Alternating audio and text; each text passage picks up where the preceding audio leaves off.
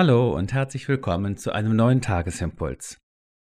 Die Losung des heutigen Tages steht in Jesaja 40 und sie lautet: Jünglinge werden müde und matt und Männer straucheln und fallen, aber die auf den Herrn harren, kriegen neue Kraft, dass sie auffahren mit Flügeln wie Adler, dass sie laufen und nicht matt werden. Dazu der Lehrtext aus dem zweiten Timotheusbrief. So sei nun stark, mein Kind, durch die Gnade, in Christus Jesus. Kraftvoll leben. Alternative Energiequellen sind heute in aller Munde und nach ihnen wird dringend gesucht bzw. nach Wegen, sie für viele zugänglich und nutzbar zu machen. Die ultimative Kraftquelle nennt uns heute in der Losung der Prophet Jesaja.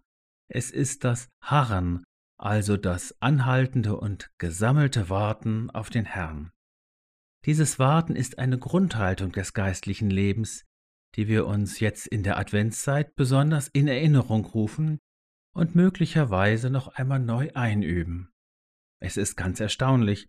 Normalerweise kann Warten etwas sehr Nervtötendes sein, das uns ermüdet und nach jeder x-beliebigen Ablenkung Ausschau halten lässt.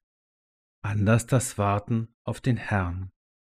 Es verbindet sich mit der großen Vorfreude, und der Konzentration oder besser der Sammlung. Er schützt uns davor, uns mit Dingen abzukämpfen und aufzureiben, die wir getrost dem Herrn überlassen können und sollten. Bei Jesus verbindet sich das Harren auf den Herrn mit dem untrüglichen Gespür für seine Stunde.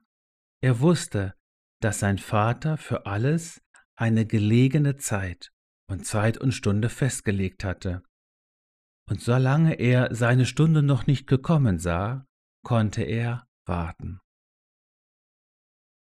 In Jesus bist du gesegnet und angeschlossen an die Kraftquellen Gottes. In Jesus bist du gesegnet, gestärkt, erquickt und ermutigt für deinen Weg. In Jesus bist du gesegnet und bist du verbunden mit Gottes Zeit und Stunde. Sei getrost.